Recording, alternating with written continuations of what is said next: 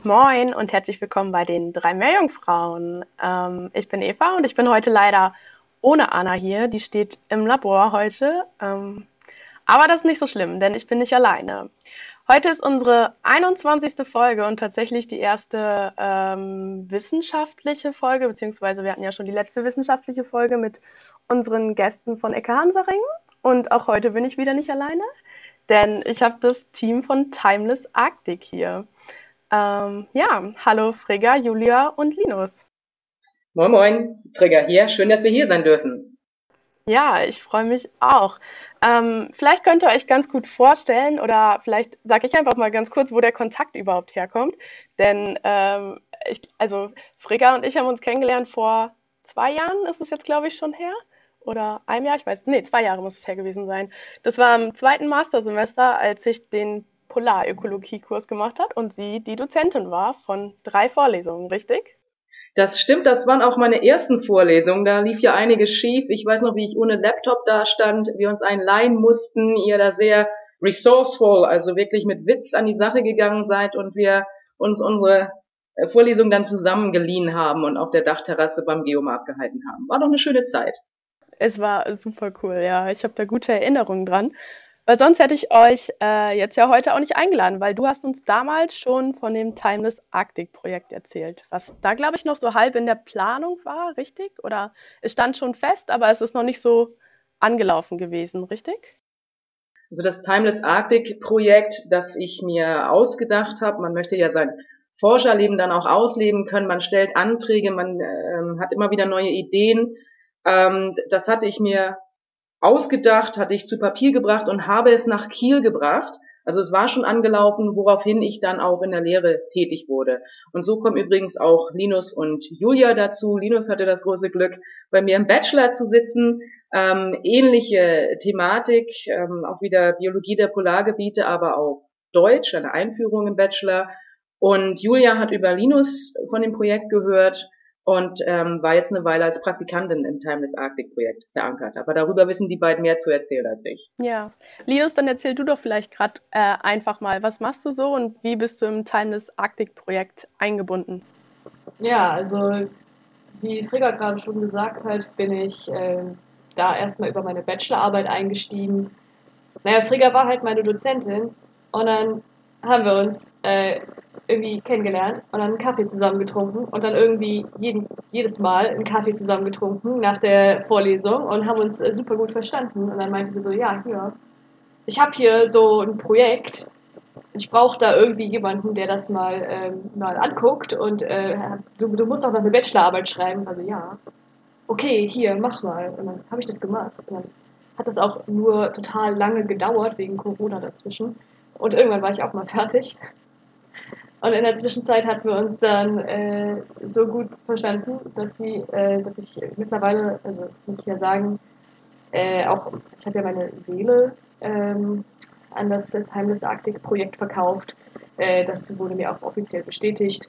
Und ähm, dementsprechend bin ich jetzt auf diese Zeit äh, als Hiwi ähm, bei Frigga versklavt.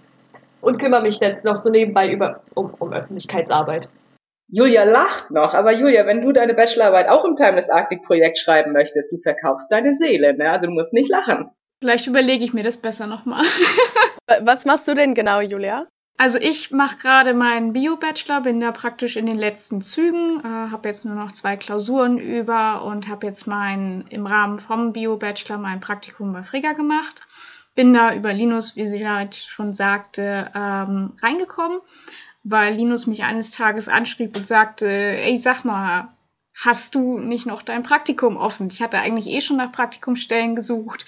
Ähm, und dann dachte ich so, hm, ja, da könnte ich ja mal gucken. Klingt ja eigentlich ganz interessant. Alles, was Linus erzählt hatte, klang super. Und äh, ja, so bin ich dann übers Praktikum an Frigga geraten und ähm, muss sagen, ich fühle mich in dem Team halt total wohl habe dieses Praktikum wirklich gerne gemacht. Es ging dabei hauptsächlich um Methodenrecherche für ähm, Analyse und Methoden, die äh, für die Exkursion in Frage kommen. Und ähm, ja, dann habe ich so überlegt, auch eine Bachelorarbeit wäre da eigentlich auch nicht schlecht. Sehr cool. Ähm, ich sehe schon, ihr seid da beide gut eingebunden. Das hat Frigga ja smart angestellt, wenn ihr schon eure Seelen verkauft habt. Ähm, vielleicht mögt ihr noch mal ganz kurz erzählen, wir haben jetzt schon Timeless Arctic Projekt angesprochen und darum soll es ja heute auch gehen, so ein bisschen um den Background dazu. Aber wenn man das Projekt jetzt mal so kurz zusammenfassen würde an Leute, die das vorher noch nie irgendwie gehört haben, wie würdet ihr das beschreiben? Worum geht es da? Also Timeless Arctic, den Titel habe ich extra gewählt, das heißt übersetzt zeitlose Arktis. Einerseits zeitlos, wenn man sich die Arktis so im ewigen Eis vorstellt und äh, man die Zeit darüber vergessen könnte, würde sie nicht gerade schmilzen. Und andererseits zeitlos, weil uns ziemlich viele historische Daten fehlen, um über die letzten 400 Jahre, die äh, Spitzbergen äh, unter menschlichem An Einfluss liegt, um über, über diese Zeit dann ähm, die Jagdgeschichte nachvollziehen zu können. Also ich meine damit die Jagd auf Grönlandwale, die Jagd auf Walrosse, auf ähm, Polarfüchse, Eisbären und Rentiere. Also es sind die großen Säugetiere, die dort oben leben in Spitzbergen. Und in unserem Projekt, das über fünf Jahre geht, zwei Jahre sind hinter uns, drei Jahre sind noch vor uns, gucken wir uns in historischen Quellen und in archäologischen Quellen, also anhand archäologischer Funde vor Ort an, wie sieht es aus mit dieser Jagdgeschichte auf die großen Säuger? Wie hat sich der menschliche Einfluss abgespielt? Was sehen wir heute davon zurück? Und vor allen Dingen natürlich, wie hat das die Natur nachhaltig beeinflusst? da meine ich keine positive Nachhaltigkeit, sondern eher der Schwund der Bestände, ähm, das Ausrotten der Arten. Die sind nicht alle ausgerottet worden, aber gerade wenn es um den Wal geht, der war doch sehr unter Druck. Und ich denke mal kurz gefasst haben wir also das Timeless Arctic Projekt, das zeitlose Arktis Projekt, was sich 420 Jahre kommerzielle Yacht auf Säugetiere in Spitzbergen anguckt. Ja, das war doch schon ein ganz guter Überblick. Jetzt hast du gerade schon erwähnt, Spitzbergen. Vielleicht Könnt ihr kurz erzählen, warum gerade Spitzbergen? Also das ist ja ein bisschen besonders, die Situation da, richtig? Das übernehme ich dann auch nochmal. Ähm, ich gucke mir mal in die Gesichter von Linus und Julia, ob sich da jemand reinzwängen möchte und sagen möchte, ich, ich, ich, ich weiß alles über Spitzbergen. Ähm, aber das war nicht so, also ähm, sag ich's nochmal. Spitzbergen ist eine Inselgruppe, die auch Svalbard genannt wird, die auf halbem Wege zwischen norwegischem Nordkap und dem Nordpol liegt also eine Inselgruppe in der hohen Arktis. Das Besondere auch für mein Projekt ist, dass es dort nie indigene Völker gegeben hat. Vor der Erstkartierung von Willem Barents 1596 gab es dort also keine Menschen. Nach Willem Barents, ich glaube mal, lass mich lügen, 12, 13 Jahre nach ihm kamen die ersten europäischen Walfänger dorthin. Und äh, von da an, von 1611, haben wir eigentlich einen menschlichen Einfluss, der nur aus kommerzieller, ja, kommerzieller, Entschuldigung, kommerzieller Yacht, aber danach aus auch äh, aus Bergbau besteht. Und da können wir dann aus historischer Sicht und archäologischer Sicht gucken, was bedeutet es, wenn ein Mensch eine Inselgruppe in der Arktis besiedelt und auf seine Art und Weise ausnutzt. Also wir gucken ganz gezielt auf die Signatur, auf den Daumenabdruck des ähm, europäischen Kommerzes, sag ich mal. Okay. Ähm, und wie ist die, also die Lebensbedingungen sind ja auch sehr besonders auf Spitzbergen. Also es ist ja eine Insel auch, auf der man Mitternachtssonne hat und Polarnacht, sprich da ist es sehr lang dunkel, sehr lang hell, richtig. Ähm, warst du oder wart ihr schon mal auf Spitzbergen? Ähm, könnt ihr da mal von erzählen? Ich sehe zwei schüttelnde Gesichter. Frigga, du warst da schon, richtig? Ich war da schon, aber ich würde lieber von Linus hören, wie er sich das vorstellt. Denn wenn alles richtig geht, dann haben wir trotz Corona die Chance im August dort hinzufahren. Und ich denke mal, das spielt ja schon in den Köpfen derer, die mitkommen werden. Ähm, ich werde zum, ich weiß gar nicht, also wiederholten Male nach oben fahren. Ich sage immer schön nach, nach oben, Richtung Norden. Unsere Doktorandin Franziska Paul wird mitkommen und ihre Doktorarbeit dort ausführen, also die Feldarbeit ihrer Doktorarbeit. Aber Linus soll halt auch an Bord sein als Öffentlichkeitsmensch und äh, auch äh, für seine Doktorarbeit, äh, nicht Doktorarbeit, Entschuldigung, für seinen Master tätig werden in einem Projekt, also Linus, wie stellst du dir das vor? Hast du dich da schon reingelesen? Das würde mich jetzt mal brennend interessieren. Total. Ich bin doch total vorbereitet. Nein, also was ich ganz lustig fand, war, ähm, ich weiß gar nicht mehr in welchem Kontext das war, aber ich sollte einen kleinen Text verfassen für Timeless Arctic äh, und da ähm, für Nichtwissenschaftler einmal beschreiben, worum es eigentlich geht. Und ich habe das sehr malerisch gemacht. Ich habe einfach ein bisschen drauf losgeschrieben und schrieb von dieser unendlichen Eiswüste und karge, diese karge Insel. Und es war ganz lustig. Dann habe ich das Fricker gezeigt und dann war sie so, hm, hier, ne?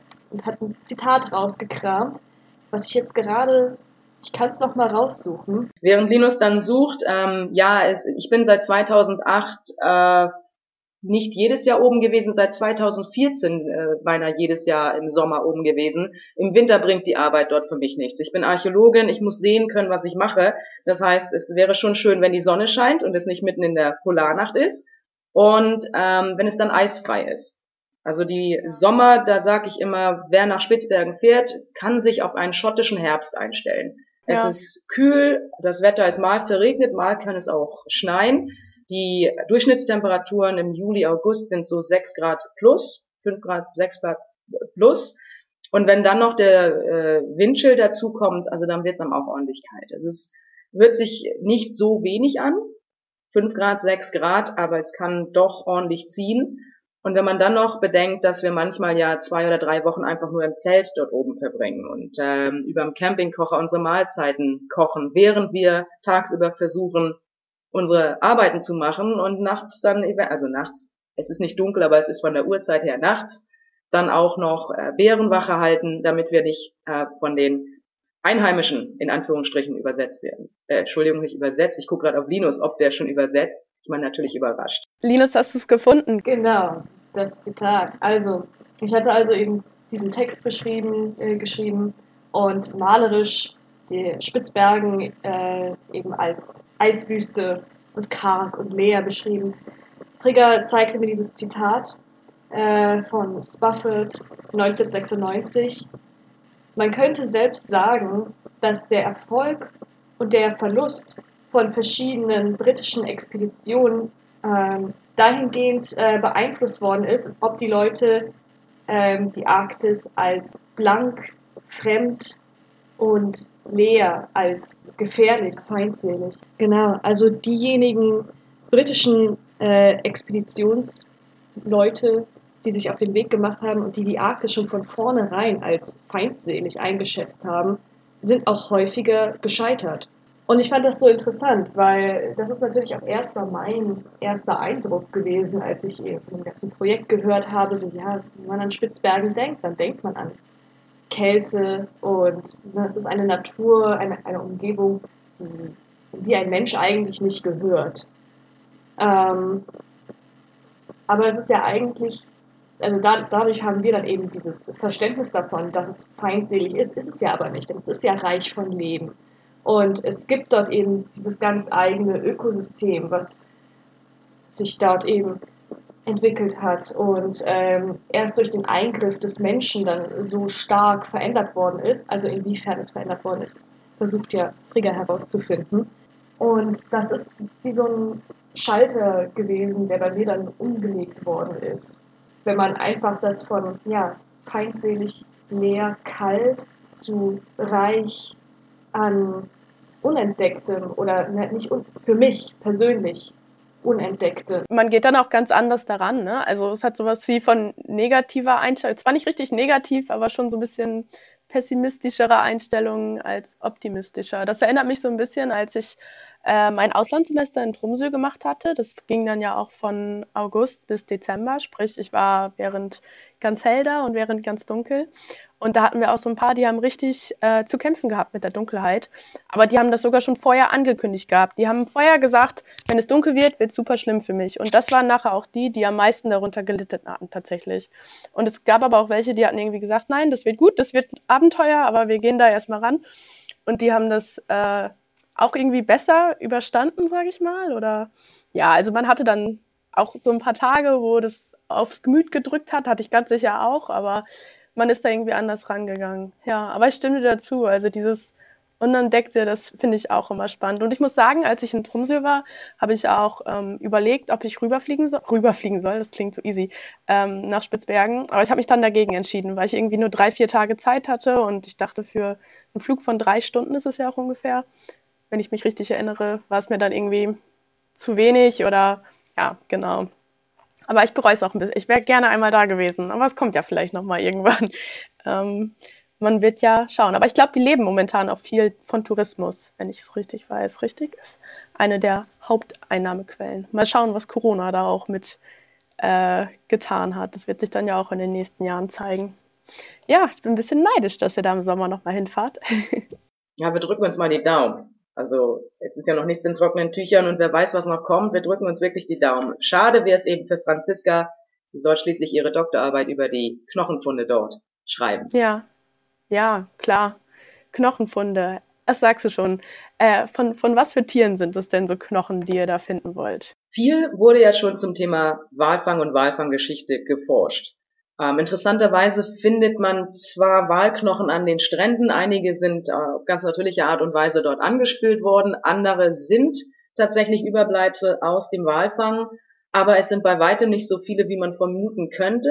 Das liegt an der Verarbeitungsart, erst auf dem Wasser. Also man hat selten den ganzen Wal an Land gezogen, dass man da jetzt auf einmal so ein, ich sag mal, Elefantenfriedhof von äh, Walknochen findet. Anders ist es mit Walrossen.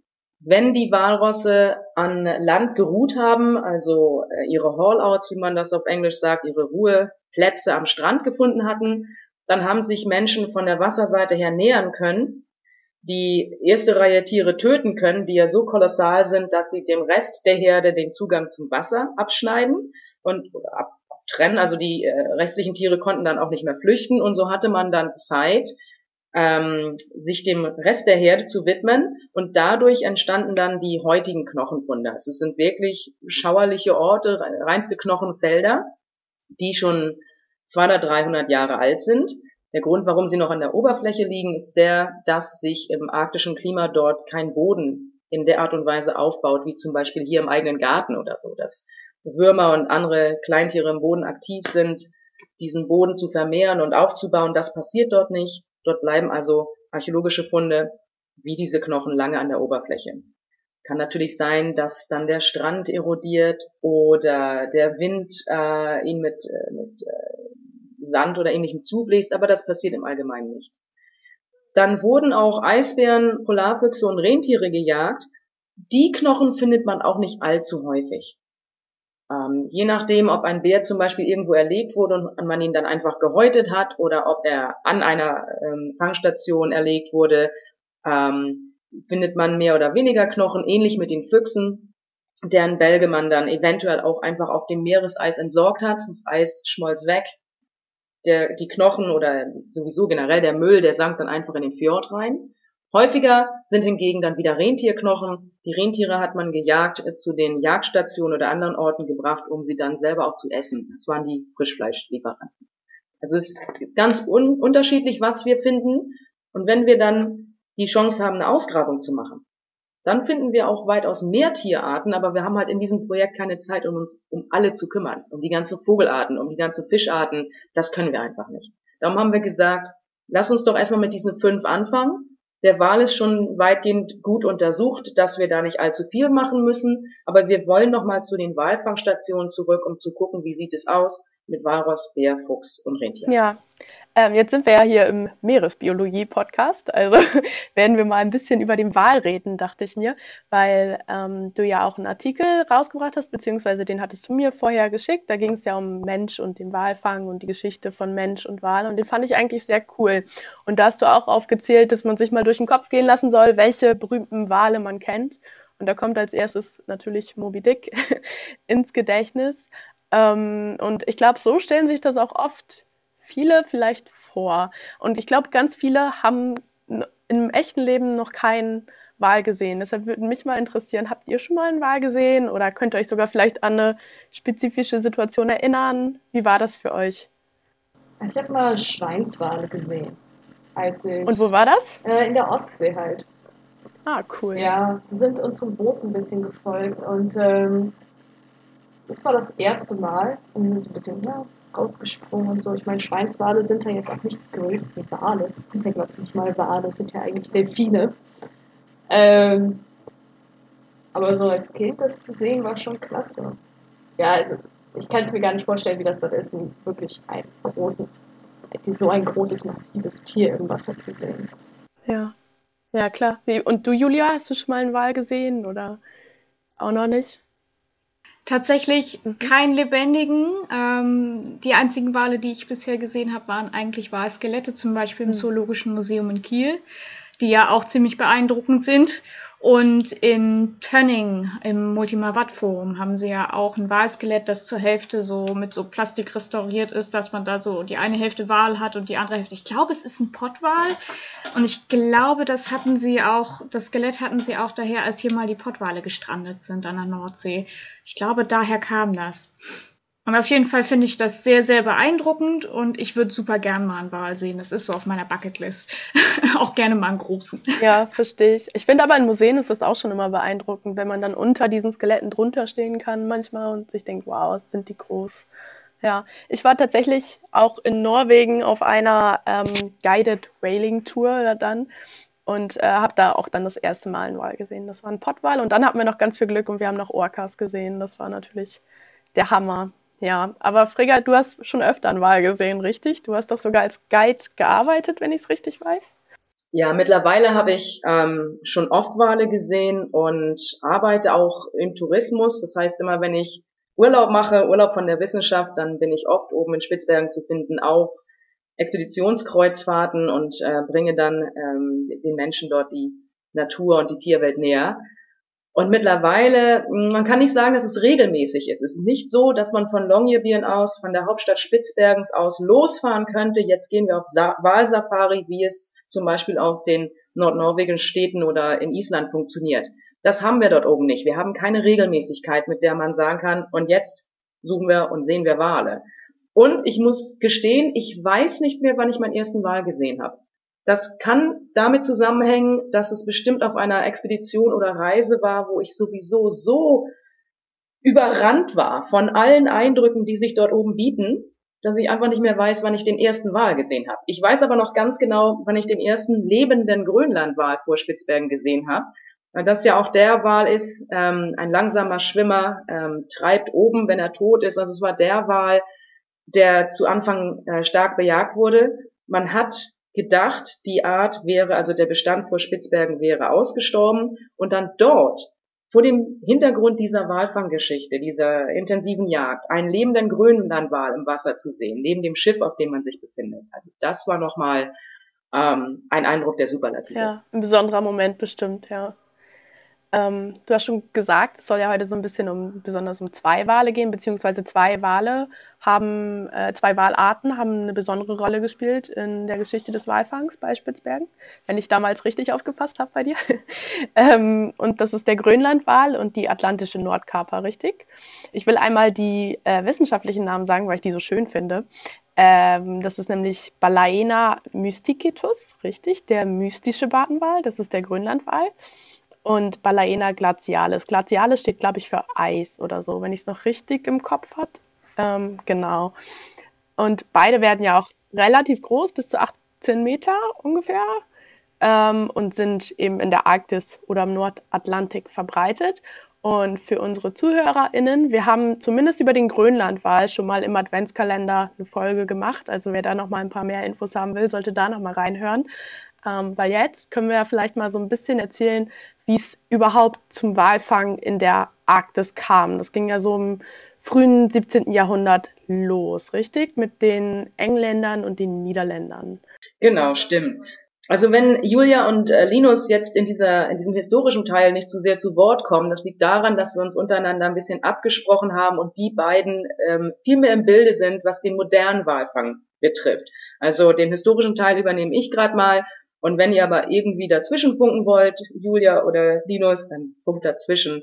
Ähm, aber da es Schwerpunkt meiner Arbeit ist, sage ich mal das eine oder andere. Zum Nordkaper, der ist tatsächlich eine nordatlantische Art und der musste erstmal praktisch ausgerottet sein. Ich sage praktisch für den Kommerz und für den Profit, den man daraus schlagen konnte, bevor man sich noch weiter nach Norden gewandt hat. Also die ursprünglichen europäischen Walfänger, die Basken, aus Frankreich und Nordspanien, die haben den Nordkaper so sehr überjagt in Europa und auch in Neufundland und Labrador, dass ähm, Ende des, lasst mich lügen, 16. Jahrhunderts kaum noch Waltran in Europa ankam. Und die Niederländer und Engländer waren aber eine Nation, die dabei war, sich industriell zu entfalten. Die brauchten Öle und Fette. Und daraufhin, ähm, es führten mehrere Dinge zusammen, aber daraufhin begaben sich letztendlich die Engländer und die Niederländer auf, auf ihren Schiffen in den Norden, gen äh, Spitzbergen und hatten auch noch Basken an Bord, um in erster Linie überhaupt Wale töten zu können. Das ist auch äh, so ein kleiner Lichtblick für mich gewesen oder ein Augenöffner, wie soll ich das sagen, dass äh, Engländer und Niederländer zu dem Zeitpunkt überhaupt nicht wussten, wie man Wale jagt. Dafür gab es doch schließlich Basken. Aber es waren nicht die Basken, die sich dann nach Norden wandten, sondern eben genau diese Nation, diese jungen seefahrenden Nation, die das Ganze dann erstmal lernen mussten. Ich hatte immer so gedacht, das ist doch bestimmt eine uralte Tradition, äh, von dem keiner mehr die Anfänge weiß. Aber nein, gucken wir uns das 16. Jahrhundert an oder Anfang 17. Jahrhundert und es kreuzten niederländisch, äh, niederländische und englische Schiffe in Spitzbergen auf mit baskischen Wählern, Wählern, mit baskischen Walfängern an Bord die dort dann auf baskische Art und Weise den Grönlandwal, also nicht mehr den Nordkaper, der kommt da oben nicht vor, sondern den Grönlandwal anfingen zu jagen und dann in Landstationen, landbasierten Walfangstationen verarbeiteten und auskochten. Daraufhin folgten dann ja 300 Jahre Fang auf Walfa äh, Walarten, richtig? Rund im Svalbard. Wann ist das Ganze denn beendet worden? Im Jahr 1937 habe ich ja aufgeschrieben. Also kann man jetzt sagen, gibt es dort gar keinen Walfang mehr, richtig? Ja, also es, spielte sich ja mit Höhen und Tiefen ab. Wenn man sich die 300 Jahre, so wir reden dann über den Zeitraum 1611 bis um und bei 1600, Entschuldigung, 1911 mal anguckt, dann gab es Höhen und Tiefen für Mensch und Tier. Ähm, immer dann, wenn zum Beispiel in Europa Kriege ausbrachen, das war schlecht für den Menschen, aber gut für das Tier. Es kamen keine Schiffe nach Norden und es wurde der Wal nicht bejagt. Er hatte dann ein paar Jahre lang eine Ruhepause. Über kurz oder lang war aber auch der Grönlandwal sehr stark reduziert worden. Und es kostet immer, kostet immer mehr Aufwand, um den Walfang betreiben zu können. Und man fing immer weniger Wale, aber man hörte auch einfach nicht auf. Also selbst wenn es weniger Schiffe wurden, äh, die Schiffe, die noch fuhren, die gaben dann aber auch ihr Bestes, bis dann zum Beispiel die Harpunengranate ähm, ähm, erfunden wurde, um auch wirklich noch an den letzten Grönlandwal heranzukommen. Es wurde von Allen und Key, ähm, zwei Mathematikern und, und Statistikern, errechnet, dass der Bestand der Grönlandwale eigentlich schon 1826, was durch das mal auf der Zunge zergehen, 1826 zusammenbrach.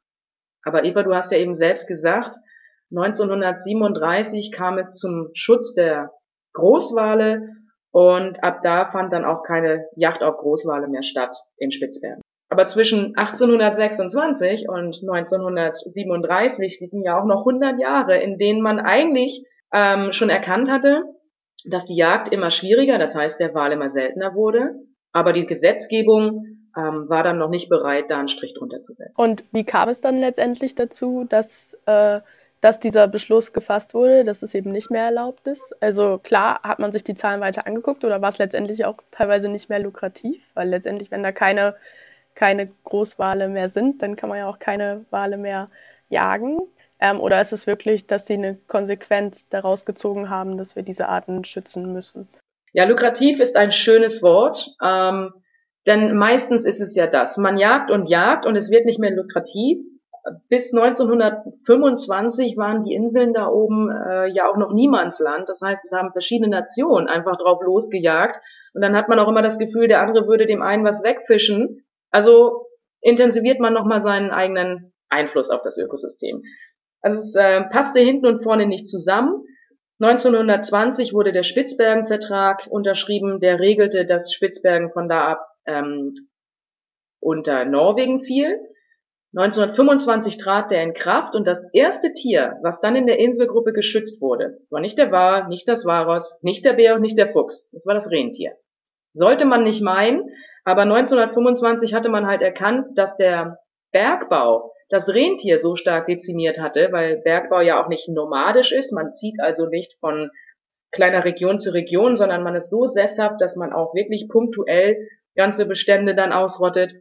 Man schützte also zuallererst das Rentier. Das machte einen großen Tamtam, -Tam, aber man guckte ja eben nicht auf diese anderen Arten, die noch viel mehr des Schutzes bedurften und ein bisschen leer ausgingen bis 1937. Also denkt an die Zeit, in welcher historischen Zeit sich Europa auch befand. Die Gedanken so weit gingen, dass man sagt, okay, lukrativ ist es schon eine ganze Weile nicht mehr und es kommen eben auch noch politische Ströme dazu dass man bereit war, jetzt ein Tier zu schützen. Und da muss ich nochmal ähm, dazu sagen, wenn wir ein Tier schützen, dann ist das nichts Gutes, sondern dann stellen wir uns als Menschheit ein Armutszeugnis aus. Wir haben es dorthin getrieben, dass es äh, geschützt werden muss und dann erreichen wir diesen Schutz ähm, und, und statt uns auf die Schulter zu kloppen, also wie gesagt, es ist ein Armutszeugnis. Naturschutz ist nichts Gutes, es bestätigt nur, dass wir es übertrieben haben. Und lukrativ ist tatsächlich das Wort, das ähm, haben Julia und Linus sich aber auch angeguckt, wie das zum Beispiel in der Antarktis lief. Oft ist einfach Geld ausschlaggebend. Ja. Ja, vielleicht können wir in dem Zug auch mal drüber sprechen, was genau vom Wal verwertet wurde, was daran, ob das wirklich so lukrativ war. Ich habe hier mir eine Zahl aufgeschrieben, die ich damals äh, im, im Unterricht in der Vorlesung äh, auch schon beeindruckend fand. 100 Tonnen. 100 Tonnen an einem, von einem Wal? Oder äh, woher kommt diese Zahl? Vielleicht könnte mal erzählen, was vom Wal verwertet wurde. Ich weiß, welches Diagramm du da vor dir hast. Und ähm, ich denke mal, um die Rechnung leichter zu machen, hat man einfach gesagt, gut, wir stellen uns mal vor, dass dieser, in dem Diagramm ist es ein Blauwal, dass dieser Wal 100 Tonnen wiegt, das sind so viel wie 100 Elefanten.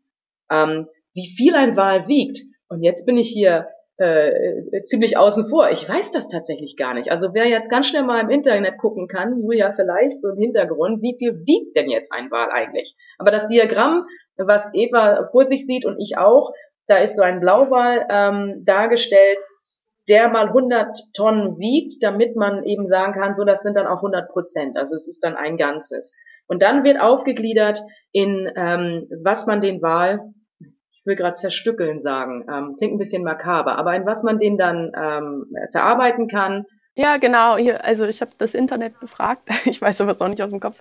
Aber ein Blauwal kann bis zu 200 Tonnen schwer werden. Also. Na, dann war es halt ein kleiner Blauwal in dem Diagramm. Fall gelöst. Und ähm, da ging ja, also ich sage immer wieder Öle und Fette. Ähm, die Vielfalt, was äh, die Menschheit mit Ölen und Fetten machen kann, das ist, das ist un, unsagbar. Es ist unsagbar viel. In dem Diagramm fängt es allerdings beim Ambra an und geht da zum Beispiel auch in die Kosmetik. Ähm, die Baten werden als sehr elastisches Material schon sehr früh für Korsette und für Zylinderhüte äh, verarbeitet.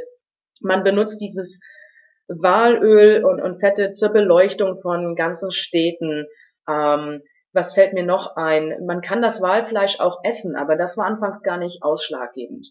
Viele Produkte, viele historische Pro Produkte waren Luxusprodukte. Und immer dann, also spätestens dann kann man sich natürlich fragen, brauchen wir dieses Tier, wenn es Luxusprodukte sind?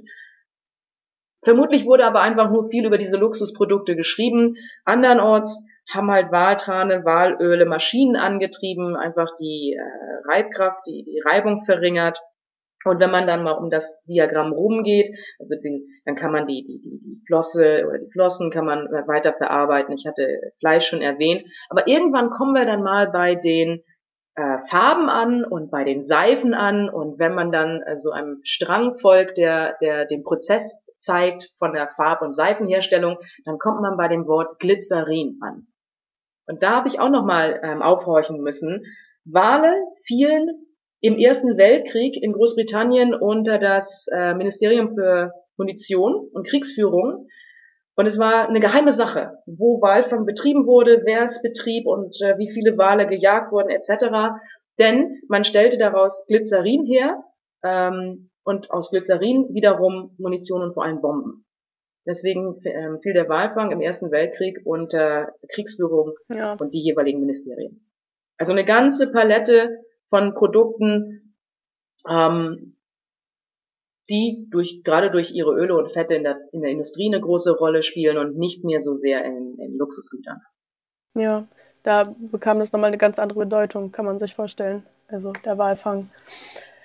Ähm, ja, bei euch geht es ja auch ganz viel um Quellenarbeit, habt ihr schon erzählt. Und ich dachte, wir können jetzt mal ein, zwei ähm, Quellen uns anschauen oder durchgehen, in denen dann auch ein bisschen mehr zum Walfang selbst beschrieben wird, weil, wie schon gesagt, ganz viele kennen ja nur das Bild von Moby Dick, ähm, wie er da gejagt wird. Und da können wir vielleicht mal das durch ein anderes Bild ersetzen. Ähm, du erwähnst zum Beispiel, ich hoffe, ich spreche den Namen richtig aus, Robert Fotherby. Das Fatherby, Fatherby, irgendwie so. Ähm, und er wird als Pionier des arktischen Walfangs bezeichnet. Äh, er war Teil einer englischen Flotte, wenn ich es richtig habe. Und ähm, er hat Reisenotizen angefertigt, neben netten Aquarellen und Bildmotiven. und auf denen hat er dann quasi die Schritte im Walfang äh, erklärt. Vielleicht können wir das mal so ein bisschen ähm, beschreiben. Das, das werde ich auch auf jeden Fall verlinken. Also wer von unseren ZuhörerInnen sich das mal angucken will, das zeigt das Ganze ganz gut. Ähm, weil da fand der Walfang ja noch auf dem Meer mit Ruderbooten statt, richtig? Und mit Harpunen. Ähm, wie ging das Ganze dann vonstatten? Mag das einer von euch mal so ein bisschen erzählen? Ich erzähle mal ganz kurz was zu Fotherby, denn ich hoffe, dass äh, Linus uns gleich einen Ticken mehr über William Scoresby erzählen kann. Darum ging nämlich seine Bachelorarbeit. Und der William Scoresby, bevor ich gleich auf Fotherby zurückkomme, der ist für mich so der englische Ahab, aber wie man es halt richtig macht. so, aber vielleicht kann Linus da gleich da noch was zu sagen. Ähm, ja, ich finde Robert Fotherby so faszinierend, denn seine Quelle datiert auf 1613. Das sind zwei Jahre, nachdem der erste Grönlandwal auf Spitzbergen erlegt wurde. Ich hatte eben schon angesprochen, dass die Engländer gar nicht so sehr wussten, wie das geht. Sie kannten Spitzbergen kaum, sie kannten den Walfang kaum und jetzt ist doch jemand wie Robert Fotherby, der als Aufgabe hatte, ähm, zu erkunden. Also er selbst war jetzt nicht der Mensch, der vorne in der Schaluppe in diesen Ruderbooten stand und mit der Harpune geworfen hat. Er hatte den Auftrag, dass während des eigentlichen Walfangs ähm, die Insel nochmal genauer erkundet werden soll und vielleicht andere Buchten, neue Jagdgebiete, ähnliches. Und daraus ähm, kommt dann eben seine Quelle. Man muss sich das so vorstellen, dass er Notizen machte für die Investoren und Geldgeber, Geldgeber zu Hause. Also er machte das nicht nur für sein eigenes Tagebuch, sondern seine Aufzeichnungen und gerade auch die äh, Zeichnungen, die du erwähnt hast, das war das damalige Foto. Es gab keine Fotografien, also zeichnete man. Und er hat das auf sehr einfache Art und Weise gemacht. Man sieht in, sein, in seiner Folge, wie ähm, Wale durch ihren Blas, auch äh, verräterischen Blas, gesichtet werden und dann Schaluppen, das sind Ruderboote mit bis zu äh, fünf oder sechs Ruderern ausziehen, dem Wal hinterher. An der Spitze des, am Bug des Ruderboots steht ein Harpunier, der hat ähm, in seiner, ja, in der Rechtshänder als rechten Hand, also in seiner Hand eine Harpune und ich stelle mir immer diesen, diesen Arm vor, der diese Harpune dann mit voller Kraft auf ähm, ein Tier schleudert, äh, wenn sie sich dann in Wurfnähe befinden ähm, nicht um das Tier zu erlegen, das ist nicht das Ziel der Harpune, sondern um die Schaluppe über ein Tau und über die Harpune dann mit dem Wal zu verankern, zu, ja, sich da anzuheften. Die Harpune hatte Widerhaken und konnte nicht ausreißen. Das heißt, auch wenn der Wal dann angestochen, wie er war, fliehen wollte, blieb das Boot, wenn die Harpune dann auch gut steckte, an ihm dran. Und so jagte man dann den Wal ähm, bis zur Erschöpfung letztendlich. Das, das sieht man nachher auch in den Bildern. Der Blas in den farbigen Bildern, der wird auf einmal rot, weil eben auch äh, Blut in der Lunge ist, im, im Blas sich wiederfindet. Und ähm, die Schaluppe, die begibt sich dann in Walnähe und ähm, der Wal wird mit Lanzen getötet. Also die Harpune ist nicht dazu da, um zu töten, sondern zu befestigen. Und das ähm, Töten des Wales ähm, findet mit Lanzen statt. Dann Schritt drei oder vier in, in seiner Bildfolge ähm, ist, dass der Wal erstmal in Richtung großes Segelschiff gezogen wird. Also die sind natürlich auch mit den Segelschiffen dort nach Spitzbergen hingekommen. Und man kann äh, entlang des Schiffes den Wal befestigen und praktisch wie so ein, das ist ein bisschen makaber, aber wie so ein, so ein Gyrus, der sich dann dreht, ähm, abpflänsen. Man kann also den Speck in Streifen von diesem Wal abtrennen und darum finden wir keine Knochen an Land. Der ähm, Körper und das Fleisch werden dann losgelassen und, und, und treiben fort. Und den Speck selber, den bringt man dann an Land.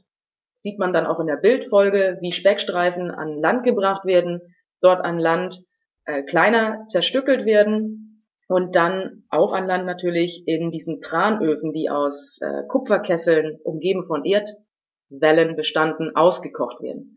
Die ersten Tranöfen hatten keinen vernünftigen Schornstein, das muss eine richtig qualmende und stinkende Sache gewesen sein. Man feuerte an mit Holz oder Treibholz, auch Kohle, die man mitbrachte. Danach konnte man ähm, den ausgekochten Walspeck als Feuer, also ja, ich wollte gerade sagen Feuerholz, äh, zum Feuern benutzen. Ja, und den Tran, den konnte man dann aus den Kupferkesseln abschöpfen, auskühlen lassen und in Fässer tun und es waren dann die Fässer, die nach England und äh, in die Niederlande zurückgebracht wurden. Und das hat er dann alles so ähm, dargestellt. Er hat auch dargestellt, wie man die Baten verarbeitet. Ähm, mein erster Eindruck war, dass das Palmwedel war, aber das können ja nicht stimmen. Also die Baten werden verarbeitet. Und er hat so die Investoren und Geldgeber wissen lassen und auch die Käufer des äh, Waltrans, dass diese Industrie machbar und möglich ist und dass Spitzbergen im Sommer durchaus ein Ort ist, wo man auch arbeiten und, und leben und überleben kann. Aber nur im Sommer. Jetzt war aber der Walfang sehr gefährlich. Nur im Sommer, richtig? Oder das war dann auch wirklich eine Tätigkeit, die ja. nur im Sommer ausgeführt wurde? Genau, also ähm, die Walfänger, die großen äh, Segelschiffe fuhren ähm, sehr früh nach, ist das St. Petri, also kurz nach dem, nach dem äh, Bicke-Brennen. Ich weiß nicht, ob ihr das kennt hier in Norddeutschland. Die Bicke-Feuer, die haben was damit zu tun. Das ist nämlich der erste Tag des Jahres, nachdem man dann wieder die Seeleute auf äh, See entlässt. Äh, danach findet dann die Grönlandfahrt statt. Die ähm, Männer sind meistens erst nach Hamburg oder in die Niederlande gezogen, die Deutschen, die dann ähm, mit ihren Schiffen nach, nach Spitzbergen fuhren zur Grönlandfahrt. Ähm, und dann war man aber auch zum Herbst wieder zurück. Da gibt es auch noch einen Heiligen, ähm, der eben den Tag markiert, nachdem der Fischfang oder der Walfang nicht mehr stattfand. Im, Im Winter fand das nicht statt. Das war trotzdem noch gefährlich genug. Auch im Sommer starb man an Unfällen oder Skorbut. Einmal hat man versucht, auf Spitzbergen zu überwintern. Ich lüge, zweimal. Einmal ging gut, das zweite Mal ging nicht so gut. Da starben dann ähm, die sieben Leute, die in Smerenburg waren. Und dann hat man es nicht wieder gemacht. Also Walfang war eine Sommersache. Und ähm, die Tranöfen, von denen du geredet hast, ähm, oder auch dort, wo die eben gelebt haben. Das waren ja, glaube ich, so Zelte, aber auch so Holzhäuser, wenn ich es richtig weiß. Die findet man noch. Das veränderte sich. Ja, genau. Zeit. Findet man da noch Überreste auf Spitzbergen? Wie sieht das da momentan aus? Ja, ja, also von diesen Wahlsta von den landbasierten Walfangstationen, ähm, ich sage das immer noch mal extra, weil sich nach 1670 der Land, Entschuldigung, der Walfang auf See verlagerte. Aber von den landbasierten Stationen findet man ähm, hauptsächlich, also auch als Laie, die ähm, Umrandung der Tranöfen wieder. Das kommt daher, dass man sich, also man stelle sich diesen Kupferkessel in der Mitte dieses Tranofens vor. Der konnte von unten geheizt werden, er stand also ein bisschen höher. Und drumherum hatte man zur Halterung auch und äh, um sich darauf bewegen zu können, einen Wall errichtet. Ein Wall aus Sand und Kies und mitgebrachten Backsteinen und was man sonst noch alles so fand. Und diese Welle, die wurden während der Verarbeitung immer wieder mit, mit Öl und Tran auch irgendwie übergossen. Es ging ja dann doch was daneben, ähm, also es, man pütscherte und nach und nach kam es zu einem zu einer Substanz, zu einem Zustand, der sich auch heute noch ähm, jetzt denke ich in drei Sprachen und keine kommt nach vorne, so eine Art, so eine Art Tranbeton oder Tranzement nennt. Also wirklich eine gehärtete schwarze Substanz und diese Ringe, die sich dann ergaben, man nahm den Kupferkessel wieder weg, überblieb dieser Rand, dieser verhärtete. Diese Ringe, die sieht man heute noch klar und deutlich in der Landschaft und man sieht sie auch oft ähm, klar und deutlich über, über dem Schnee. Denn sie sind so dunkel, dass sie sich meistens als erstes erwärmen und dann taut die Sonne den Schnee dort weg und dann sieht man eine weiße Landschaft und hervorstechen dann diese, lass sie einen halben Meter bis einen Meter hoch sein, diese, diese Ringe von diesen Tranöfen. Und wer weiß, worauf er achten muss, der sieht auch Fundamente von Hütten, von Schuppen, ähm, von den Wellen, die gebaut wurden, um, ähm, äh, um, um Ruderboote aufzubahren, also die, die man dann zur Verarbeitung brauchte. Also man sieht als Archäologe noch ja. sehr viel, alles oberirdisch. Und gut 350 bis 400 Jahre alt. Ja, spannend. Also auch, dass da noch richtig was vorhanden ist. Man muss nur wissen, worauf man achtet. Oder wahrscheinlich gibt es auch Karten irgendwie online davon. Also wenn jetzt irgendwie Leute sich entschließen, da mal Spitzbergen zu erkunden, findet man theoretisch, wo man sich sowas angucken könnte, oder? Ja, Spitzbergen erkunden ist ziemlich schwierig. Also du sagtest ja, du hattest so drei Tage Zeit, ähm, um Spitzbergen zu erkunden. Wärst du hingeflogen? Das hätte dir wahrscheinlich auch gereicht, weil du nach Longyearbyen gekommen wärst und kaum weiter. Man kann Spitzbergen nicht auf eigene Faust erkunden. Man braucht immer ein äh, Transportmittel. Es gibt keine Straßen, man muss also mit dem Boot weiter und dann braucht man auch immer jemanden, der den Bärenwächter spielt. Das heißt, du hättest in deiner Zeit schon ganz gut die Stadt erkunden können. Die ist relativ klein, 2000 Leute wohnen da um und bei. Aber weiter wirst du nicht gekommen. Ganz ähnlich ähm, für Leute, ähm, die dann denken, Mensch, diese Walfangstation, die möchte ich auch mal sehen die müssten sich dann Reisegruppen und Reiseleitern oder, oder Reedereien anschließen. Also es, oder ein eigenes Segelboot haben. Das, das ginge wohl auch noch. Weil Spitzbergen ja. ist kein einfaches ja. Oder Reiseland. sie folgen euch auf Instagram und ihr macht das mal im Sommer dann in eure Story. Das wäre ja auch eine Idee. ja. Das ähm, hoffen wir. Okay, jetzt wollen wir gleich auf jeden Fall nochmal zu dem William kommen. Aber ähm, um ein bisschen, ich glaube, chronologisch vorzugeben, wollte ich noch einmal den Namen Friedrich Martens reinwerfen. Äh, besonders weil seine Quelle im Internet frei zugänglich ist. Also die werde ich auf jeden Fall verlinken. Er hat ja sowas wie eine Reisebeschreibung hat die äh, gemacht. Die hieß tatsächlich spitzbergische oder grönländische Reisebeschreibung. Und da schreibst du so schön in deinem Bericht, das war nicht, weil er nicht wusste, wo es war, sondern einfach, weil Grönlandfahrt Walfang hieß, richtig? Ist das der Zusammenhang? Ja, das stimmt. Also das Schöne, das Schöne an Martens ist, er schreibt auf Deutsch, denn er war Hamburger Schiffsarzt.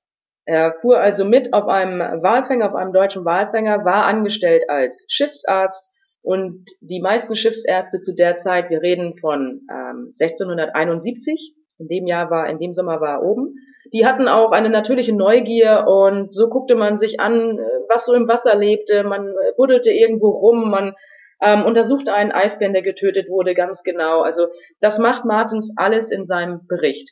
Er beschreibt erstmal die Reise selbst. Er hat ein Reisetagebuch und aus dem Reisetagebuch greift er dann wieder interessante Sachen auf, die ihn beschäftigen oder die er seinen Lesern mitteilen möchte. Zum Beispiel, wie gesagt, diesen Eisbären, der erlegt wurde, den er genau untersuchte. Und dann schreibt er, dass ihm die Seeleute erzählen, wie Eisbären Fleisch oder Fett, wie, wie das schmeckt. Und er schreibt dazu, er selber hat das aber nicht probiert, denn die Seeleute schreiben auch, dass wer das isst, der wird vorzeitig grau. Also der bekommt dann graue Haare. Und er war eitel genug, um das deswegen nicht zu probieren. Graue Haare wollte er nicht. Ja.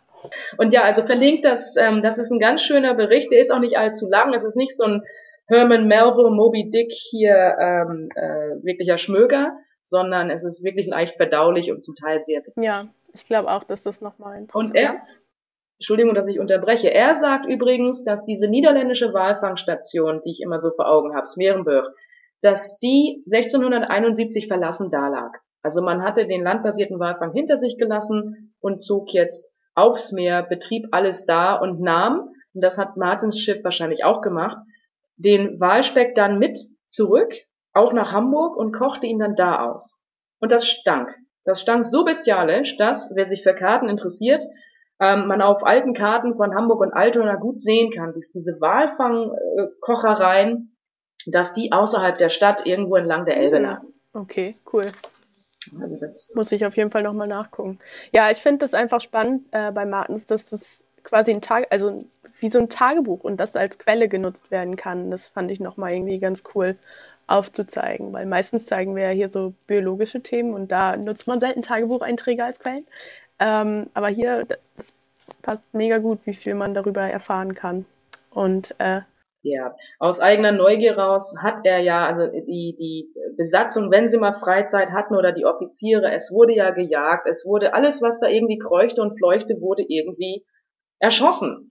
Und wenn man Martins Zeichnung mal anguckt, ähm, die Tiere, die er malt, die sind alle in Anführungsstrichen aus dem Leben gezeichnet. Also es sind alles Tiere, die er da vor Ort gesehen hat und vor Ort gezeichnet hat. Nur, sie sind alle etwas ähm, unförmig, denn sie liegen anscheinend tot vor ihm. Also wenn man da mal an eine Grillteiste denkt oder eine Eismöwe, die sehen alle etwas unförmig aus, weil er sie wahrscheinlich vorher erlegt hat ähm, und, und sie tot vor ihm liegen, hm. während er sie zeichnet. Ja. So viel ja. zum Thema Umwelteinfluss. Okay, wir springen jetzt mal ins Jahr 1820, wenn ich das hier richtig notiert habe, zu dem William Scoresby. Scoresby, ich hoffe, das genau. richtig. Scoresby. Und da hast du uns was zu erzählen, Linus. Das ist eine wichtige Quelle zu eurem Forschungsprojekt, richtig? Äh, ist es. Also ich habe William Scoresby in meiner Bachelorarbeit behandelt. Ähm, es war auch ein Entdecker der kam eigentlich nicht aus der Oberschicht. Das war einfach ein geborener Walfänger quasi. Der hatte das Geschäft von seinem Vater übernommen. Der war auch schon Walfänger vor ihm. Und ähm, eigentlich war in England damals, also im damaligen England, ähm, Bildung und die ganzen akademischen Dinge, die waren eben der Oberschicht so ein bisschen vorbehalten. Ne? Damit hatten jetzt so die normalen, ich sag ruppigen Walfänger nicht so viel mit am Hut. Aber Scoresby hat von sich aus so ein Interesse daran gezeigt, ähm, hat selber Quellen gelesen, ähm, selbst seine zeitgenössischen äh, Zoologen ge äh, gelesen und hat dann da oben berichtet, was er eben gesehen hat und hat das wunderbar beschrieben, hat äh, die Tiere nicht nur, also er hat sie natürlich ausgemessen, er hat zum Beispiel dann geguckt, wie viel liegt jetzt zum Beispiel das einzelne Herz, wie viel Blut ist in einem Wal drin. Er hat sogar, das fand ich ganz besonders, ähm, Scosby hat äh, zwei Bücher verfasst und die habe ich eben untersucht. Und darin ist ein Kapitel, was sich nur mit der Zoologie äh, ja, der Arktis beschäftigt. Und ähm, als ich dann das Kapitel über den Narwal gelesen habe, habe ich äh, gelesen, dass er sogar das Auge vom Narwal seziert hat. Und darin hat er äh, Nematoden gefunden, also Würmer, sowas wie Fadenwürmer. Und dann war ich, war ich davon fasziniert und ich habe halt nachgeschlagen, was, was könnte Narwale denn da für Parasiten haben und sowas. Ich meine, das müssen wir doch heutzutage wissen. Ja, nee. Da habe ich irgendwie so drei Quellen komplett nur gefunden im Internet. Ähm, ich habe so ein paar, ja, ein paar Sachen so zur Hand gehabt und sowas und kann so ein bisschen vermuten, was es vielleicht ist, was er gesehen hat. Aber das muss man sich mal vorstellen. Vor 200 Jahren hat der halt das schon herausgefunden und er gehörte nicht mal zur akademischen Oberschicht. Und ähm, was mein Ziel damals in meiner Bachelorarbeit war, ähm, war nämlich, er hat, das das Besondere, er hat nämlich aufgeschrieben, wann er immer ein Wal gesichtet hat. Und er hat alle Sichtungen, also auch Vögel und äh, ja, alles, was es halt so, was ihm unter die Finger gekommen ist, nein, nicht unter die Finger, vors Auge gekommen ist, hat er notiert und zwar eben in seinem normalen Logbuch. Das heißt, man hat jedes Datum mit Temperatur, mit Koordinaten und dazu dann die Spezies an Tieren, die er dort gefunden hat.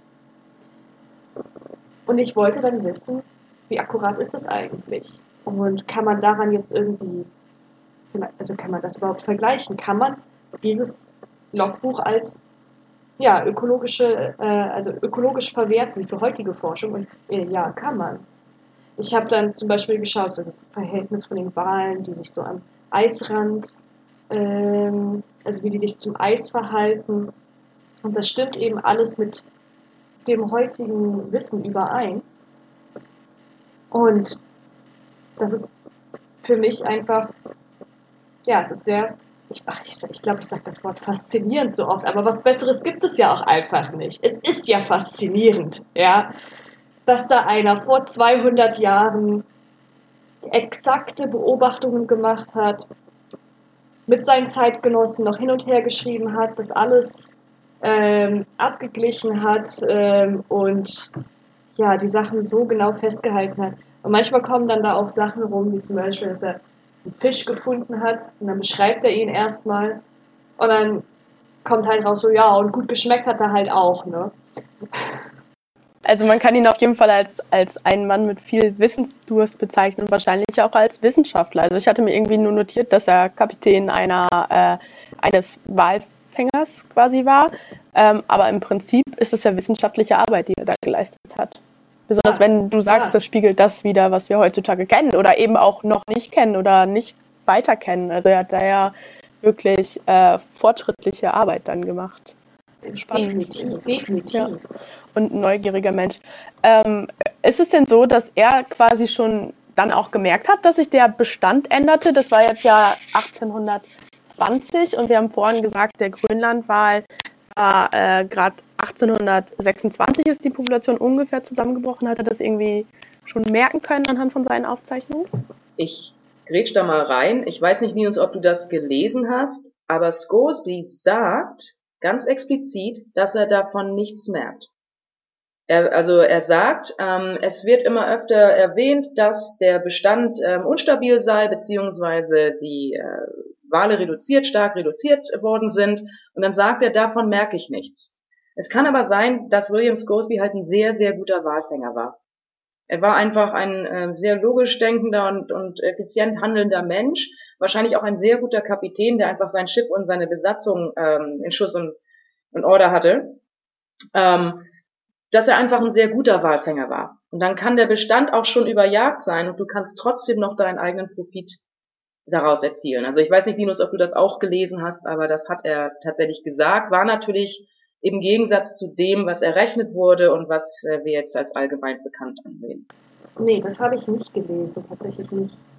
Ähm, was mir aber noch dazu einfällt, zu William Scoresby, und zwar seine Bücher, die kann man eigentlich richtig gut lesen. Also die sind, ähm, also ich habe ich hab am Anfang habe ich diese zwei dicken Wälzer vor mir gehabt und gedacht, naja, okay, gut, ne, das, das arbeite ich jetzt für meine Bachelorarbeit auf. Dann habe ich aber einfach, an, also habe ich irgendwann angefangen, so darin zu lesen, weil es einfach auch gut geschrieben ist. Also man hat nicht das Gefühl, dass es 200 Jahre alt ist. Schon interessant. Und ähm, er beschreibt da eben auch, was, also in, in sehr starken Details, ähm, was für eine immense Arbeit das denn eigentlich war. Und wie widerlich diese Bedingungen eigentlich waren, als Walfänger da oben zu sein. Also, dass die Matrosen eben, wenn man morgens aufwacht, dann ist der Raureif auf der Bettdecke. Äh, und es hat sich, es haben sich so unter der Nase, weil man sich so komplett einmummelt, dass nur noch die Nase rausguckt, da haben sich dann Kristalle gebildet vom Atem in der Nacht. Oder die haben zum Beispiel äh, Bier mitgenommen in großen Fässern und äh, das Bier ist gefroren, bis auf den Kern in der Mitte, der, wie er sagt, äh, nach Bier schmeckt, aber die Stärke von Wodka hat. Ne? Also das ganze Wasser ist gefroren, aber das, äh, der Alkohol ist noch in der Mitte. Ähm, oder das, also ich meine, das ist jetzt vielleicht nicht so das, der, das grausigste Beispiel, aber zum Beispiel, dass sich dann die Matrosen um den einen kleinen Ofen, den sie da an Bord haben, scharen die sich herum kriegen auf dem Rücken Frostbeulen, während vorne die äh, Finger schon fast abkokeln, weil sie versuchen, so nah ans Feuer zu halten. Also entfernt man sich nur ein, zwei Meter vom Feuer, ist es nur noch äh, 10 Grad, 5 Grad und direkt davor ist es eben super heiß. Also das war eine Mordsarbeit, das zu machen. Und äh, ich ähm, ich finde, das spielt halt auch nochmal irgendwie so, das ist jetzt meine eigene Meinung, äh, aber das spielt nochmal so da rein, dass man ja immer die Leute so als ja, blutrünstig, ne, Walfang ist ja eben sowas, ist natürlich sehr negativ in unserem Gedanken, in unseren Gedanken belastet. Aber das waren ja einfach nur Männer, die mussten halt ihr Geld verdienen. Das macht ja keiner freiwillig, dass er denkt, oh ja, hier Sommer, ihr alle, ihr fahrt da hier schön aufs Land und ich fahre in die Arktis, verliere drei Zehen und äh, vielleicht noch mein Leben. So. Ähm, das waren auch einfach nur ehrliche Leute, die einfach nur ihr Geld irgendwie verdienen wollten, mussten. Und das war halt einfach der Job damals, das hat man halt gemacht. Ja. Ja, das ist gut, dass du das nochmal ansprichst, dass das ein richtiger Knochenjob war, weil das hatten wir hier noch gerade gar nicht erwähnt und das war es ja wirklich. Ich meine, da haben Leute ihr Leben gelassen.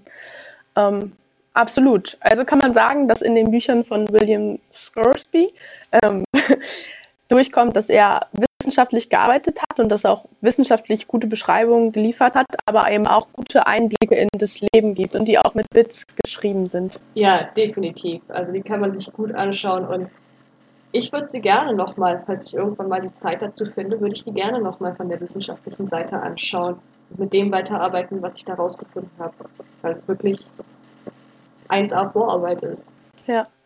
Ja gut, das war in den 1820ern ähm, und später, wenn ich mich noch richtig erinnere, im späten 19. Jahrhundert wurden dann ja auch andere äh, Waffen entwickelt, womit man dann auch schnellere Walarten ähm, fangen konnte, zum Beispiel die Granatapune. Ähm, aber dann kam es ja eben eben 50, 60 Jahre später auch zum Schutz der Walarten.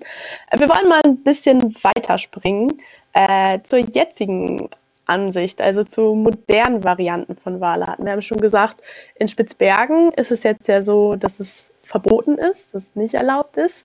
Aber anderswo äh, wird ja noch Walfang betrieben. Julia, dazu kannst du uns ein bisschen was erzählen, richtig? Dein Praktikum geht darum, ja? Genau. Ähm, also ein Teil meines Praktikums ging jetzt darum, auch in tatsächlichen Vorbereitungen äh, auf den Podcast. Ähm, und es ist so, dass tatsächlich es eine Organisation gibt, die heißt IWC, das ist die International Whaling Commission. Und die hat sich eben die Erhaltung der Wale und ähm, das Management des Walfangs als äh, Auftrag festgesetzt. Und die gibt es tatsächlich schon seit 1946. Das äh, war tatsächlich eine Folge davon, dass sie sich gegründet haben, weil um die Zeit es kam ein Buch raus äh, über Umweltschutz und das Bewusstsein der Bevölkerung ging so ein bisschen mehr in Richtung Umweltschutz tatsächlich damals schon. Ist ein bisschen traurig, wenn man jetzt sich anguckt, dass es in den 80ern dann nochmal aufflammt und jetzt gerade wieder aufflammt und irgendwie immer wieder kommt, aber nicht wirklich durchgesetzt wird. Aber darum geht's ja jetzt ja eigentlich gar nicht. Ähm, und die IWC hat 1982 ähm, das sogenannte Wahlmoratorium be beschlossen. Das bedeutet, dass 1985, 86 die Wahlfangsaison ausgesetzt wird und beendet wird. Ähm, und eben der ganze Walfang eingestellt wird. Und das ist bis heute gültig. Und 88 ähm, Länder sind Mitglied in, also als Regierung auf der ganzen Welt. Und es gibt noch ein paar Ausnahmen, die noch Walfang betreiben dürfen. Da gibt es zum Beispiel den traditionellen Walfang. Das sind, ähm, ja, also zum Teil sind das eben die Inuit und ähm, noch ein paar Pazifikinseln, denen das erlaubt ist, dass sie Walfang betreiben dürfen. Und äh, unter dem traditionellen Rahmen auch noch die Färöerinseln. Ähm, da ist es halt die im Vergleich zu den kleinen Inseln im Pazifik und zu den ähm, zu den Inuit bringt die Färöer deutlich mehr Wale zur Strecke. Ähm, das sind immer ungefähr 800 Grindwale pro Jahr und stehen dafür auch sehr stark in der Kritik tatsächlich. Und ähm, andere Länder, die jetzt noch Walfang betreiben und das auch kommerziell, sind Island, Norwegen und Japan. Und äh, das kann nämlich so sein, weil Norwegen und Island tatsächlich ähm, dem Walfangmoratorium beziehungsweise ja, also dem Walfangmoratorium widersprochen haben und äh, dadurch ihren Walfang weiter betreiben dürfen. Ähm, aber sie müssen der IWC eben immer Daten übermitteln, wie viele Wale sie getötet haben und zusätzlich auch wissenschaftliche Daten übermitteln und sich Fangquoten setzen. Ähm, okay, Julia, vielleicht magst du einmal erzählen, was traditioneller Walfang genau bedeutet, wenn du sagst, dass der da noch erlaubt ist? Also das kann man so erklären, dass die, der moderne Walfang aufgeteilt ist in drei verschiedene Arten, und zwar in den traditionellen Walfang, in den kommerziellen Walfang und den wissenschaftlichen Walfang. Ähm, was so viel bedeutet wie kommerziell, erklärt sich, glaube ich, von selber. Das Walfleisch wird verkauft ähm, und auch eben zum Verzehr verkauft. Im wissenschaftlichen, da steht eben die Datenermittlung im Vordergrund. Und äh, beim traditionellen ist es eben so, dass es nicht kommerziell betrieben wird ähm, und meistens eben auch noch mit traditionellen Fangmethoden äh, durchgeführt wird, was äh, für die Inuit auf jeden Fall zutrifft und soweit ich das gelesen habe, auch bei den pazifischen Völkern. Ähm, auf den Färöern ist das allerdings was anderes. Die nutzen mittlerweile keine ähm, Ruderboote mehr, die nutzen tatsächlich Motorboote. Ähm, auch wenn die Färöer da trotzdem noch mit reinzählen. Also auf jeden Fall ähm, ist es bei den Färöern so, dass sie eben ungefähr 800 Grindwale im Jahr noch töten dürfen und ähm, das eben so machen, dass sie sie in eine Bucht treiben auch und dann halt eben erstechen und ähm, tatsächlich auch in die äh, an die Bevölkerung dann das Walfleisch dann verkaufen und eben der ganze Wal auch weiterhin verwertet wird und ähm, dass die Tiere ja, dass das eben noch so auf das ist bei denen eben auch noch so sehr in der Kultur verankert, bei den Färöern, dass sie eben einfach auch noch sehr daran hängen, das weiter durchzusetzen. Und äh, ja, sie werden sehr viel kritisiert dafür, weil eben auch gesagt wird, dass der Walfang auf den Färöern total brutal ist. Ähm, tatsächlich argumentieren viele Färöer dann damit, dass ähm, wenn man sich jetzt so die, die Lebenszustände von Tieren in, unserem, ähm, in unserer Fleischherstellung anguckt, also eben Rinder, Hühner etc., ist es doch irgendwie besser bei dem Wal, weil sie, sie vergleichen es irgendwo so ein bisschen mit Wildfang, dass du eben das Tier, den, das sein ganzes Leben im Ozean geschwommen ist und dann eben nur wenige Minuten an Panik und Schmerzen hat. Ähm, aber die Färöer ähm, achten tatsächlich auch darauf, dass sie ein bisschen weniger brutale Fangmethoden sich raussuchen und versuchen, sich da auch zu verbessern. Lustiger Fakt dabei ist, also eigentlich nicht so lustig, aber ähm, das Grindwalfleisch ist tatsächlich ziemlich ähm, quecksilberbelastet. Und äh, dadurch hat die Regierung tatsächlich auch eine Warnung ausgegeben, dass man nur maximal einmal im Monat das Walfleisch essen sollte. Ähm, wenn man nicht schwanger ist oder nicht plant, schwanger zu werden, dann nämlich noch weniger. Und ähm, bei den Färöern ist es allerdings, man hat dann Umfragen gemacht, wie die Bevölkerung dazu steht und sie waren so, wir essen es trotzdem weiter. Also, ähm, ja. So, und die anderen Länder, die noch den ähm, Walfang betreiben, sind Japan, Norwegen und Island. Norwegen und Island haben sich gegen das Wahlmoratorium ausgesprochen und eben einen Widerspruch erwirkt und dürfen dadurch weiter den kommerziellen Walfang betreiben, ähm, müssen allerdings auch ähm, Daten übermitteln, also wissenschaftliche Daten, außerdem wie viele Wale sie töten und sich eben auch selber Fangquoten setzen.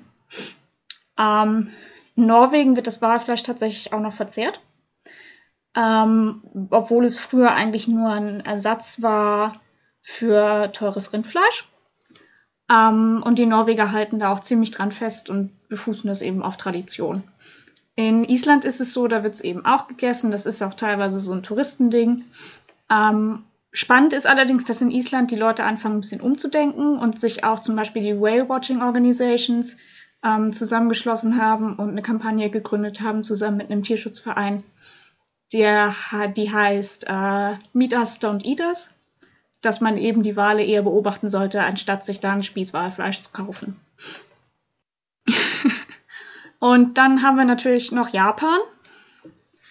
Und Japan war eigentlich Teil der IWC, ist aber zu 2020 ausgetreten, was ähm, sich eigentlich schon über Jahre so ein bisschen angekündigt hat, weil sie immer wieder Stress hatten, weil sie eigentlich alles unter diesem Scientific Whaling gemacht haben, aber ihre ähm, Forschungsprojekte eben meist nicht durchgewunken wurden und sehr oft kritisiert wurden, nicht genehmigt wurden.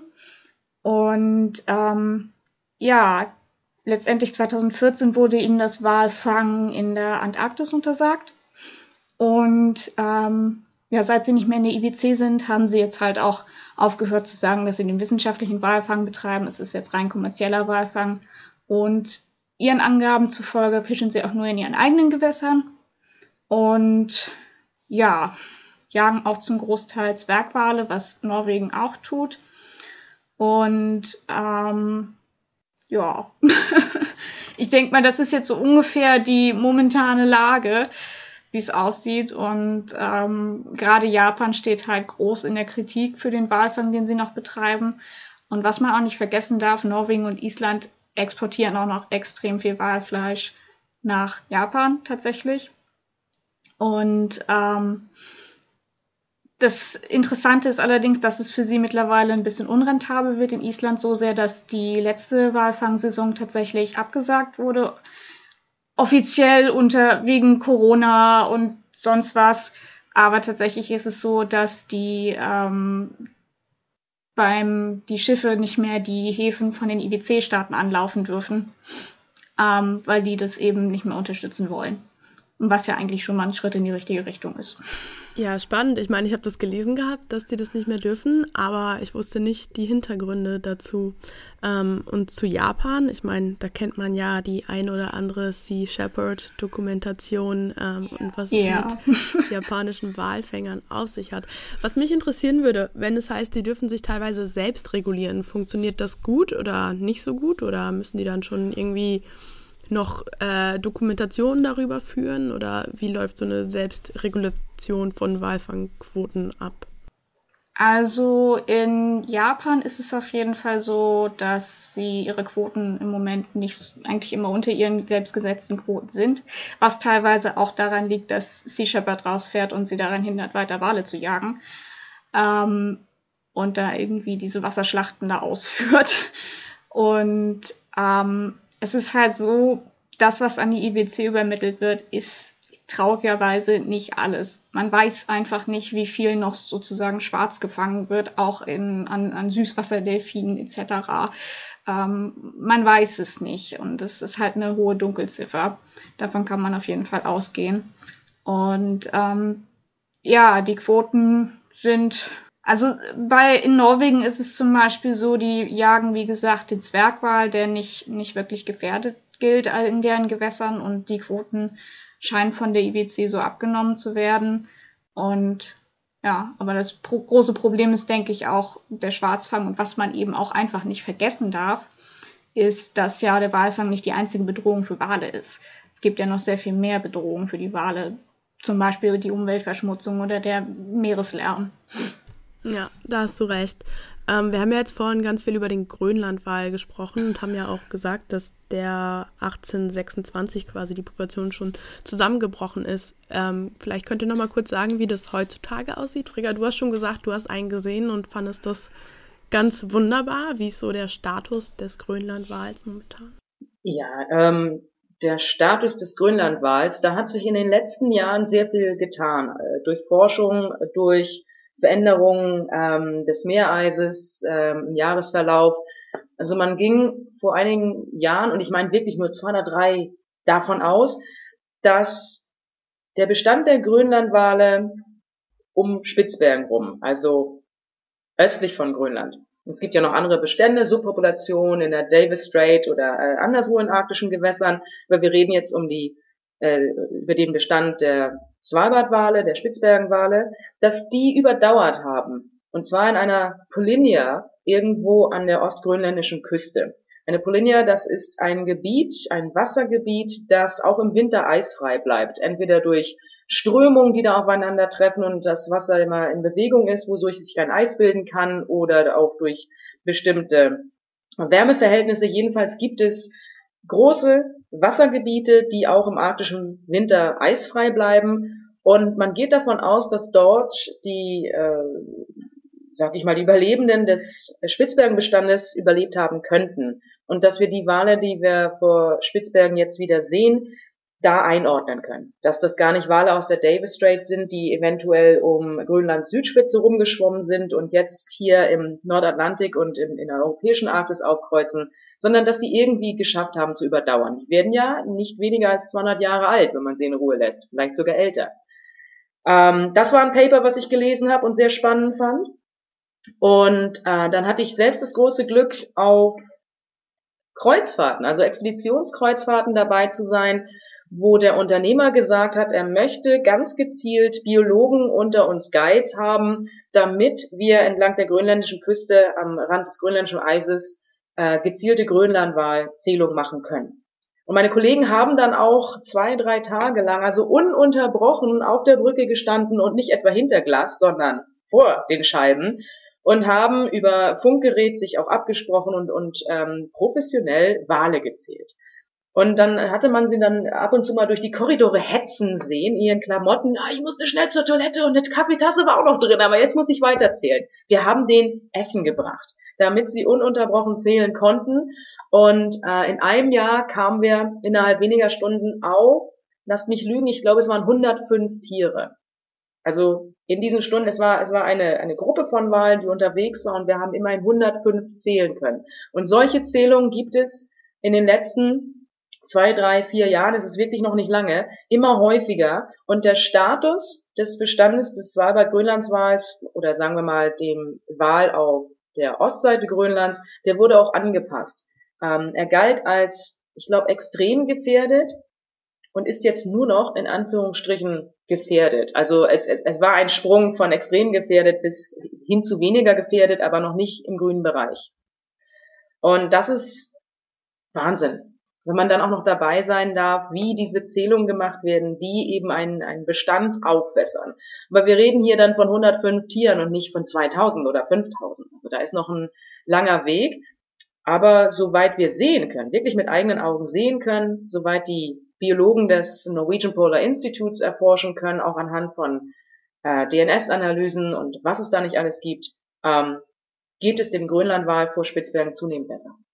Das sind doch mal äh, gute News, auch wenn, ich meine, wenn es eigentlich ein Armutszeugnis immer noch ist, aber trotzdem äh, positive News.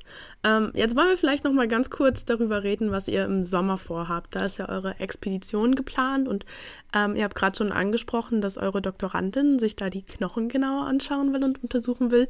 Aber ihr hattet ja unter anderem auch ähm, freie Plätze ausgeschrieben, richtig? Da lief ja ein, na, es war kein Wettbewerb, sondern eher so Bewerbungen, ähm, dass man an eurer Expedition teilnehmen kann. Und wenn ich es richtig weiß, wisst ihr jetzt auch schon, wer mitkommt? Könnt ihr da schon was verraten?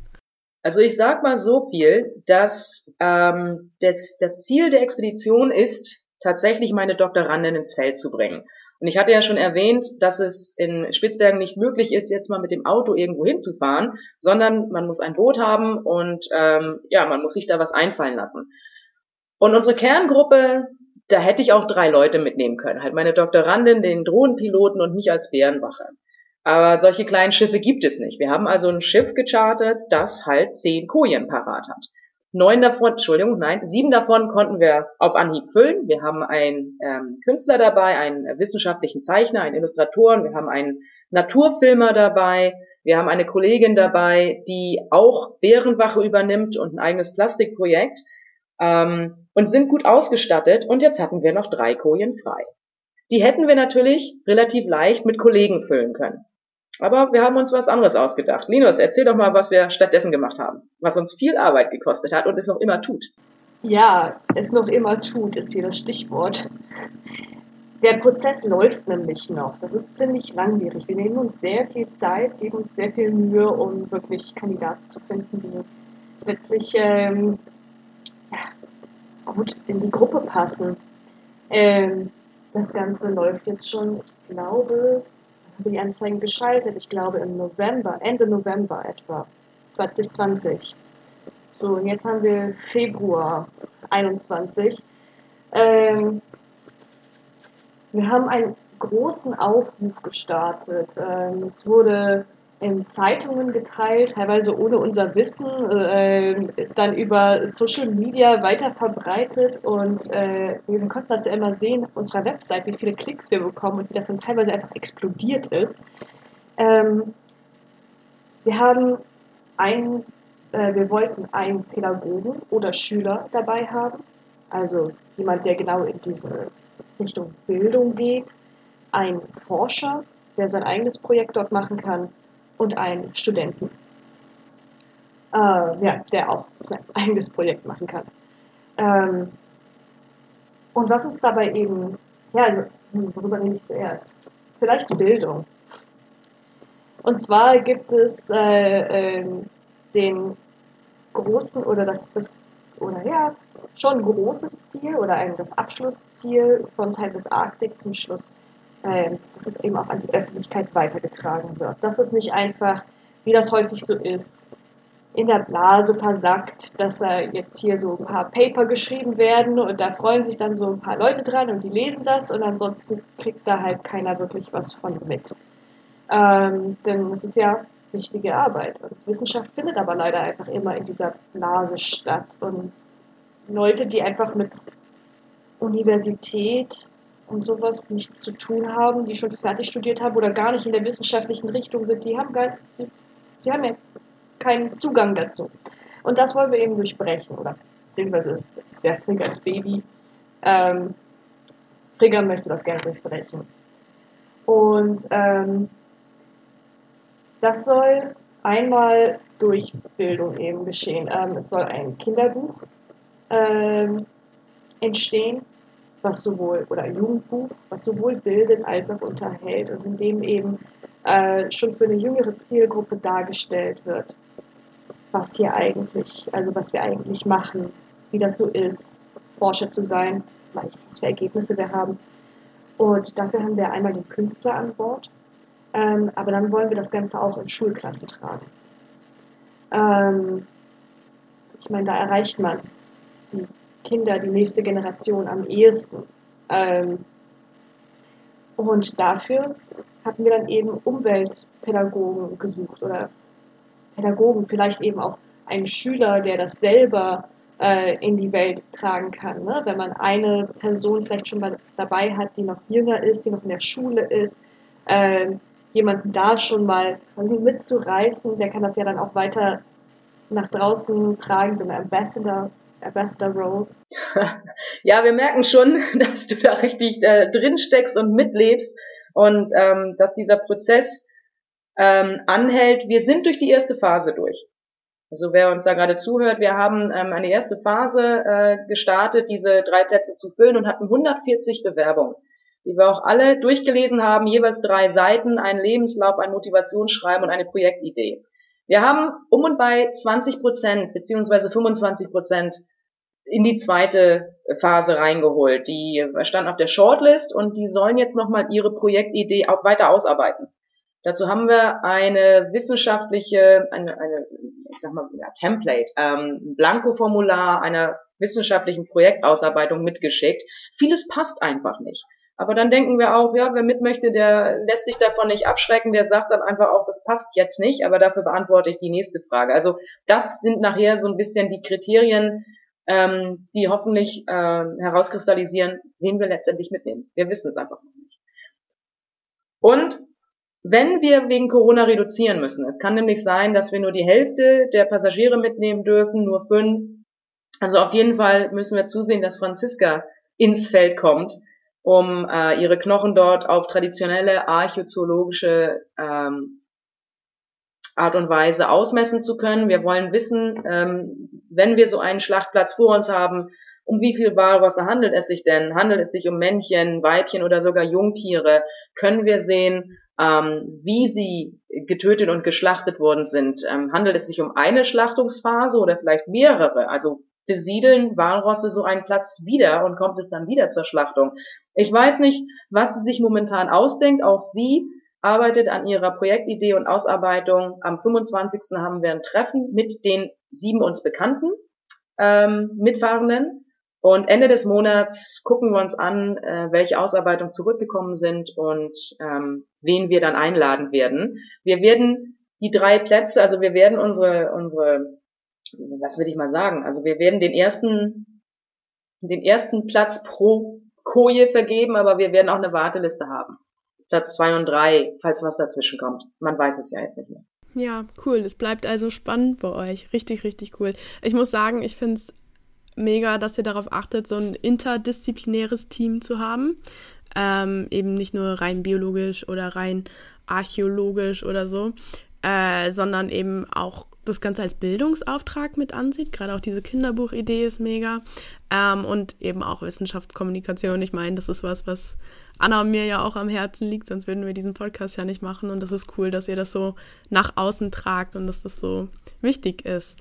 Ähm, wir sind jetzt gleich auch schon am Ende. Ich habe noch zwei kleine Fragen zu euch. Die erste ist, ist es nicht irgendwie deprimierend, die ganze Zeit über Walfang nachzudenken und dazu zu recherchieren? Und die zweite ist so ein bisschen provokant gefragt, aber ich glaube, es passt beides ganz gut zusammen.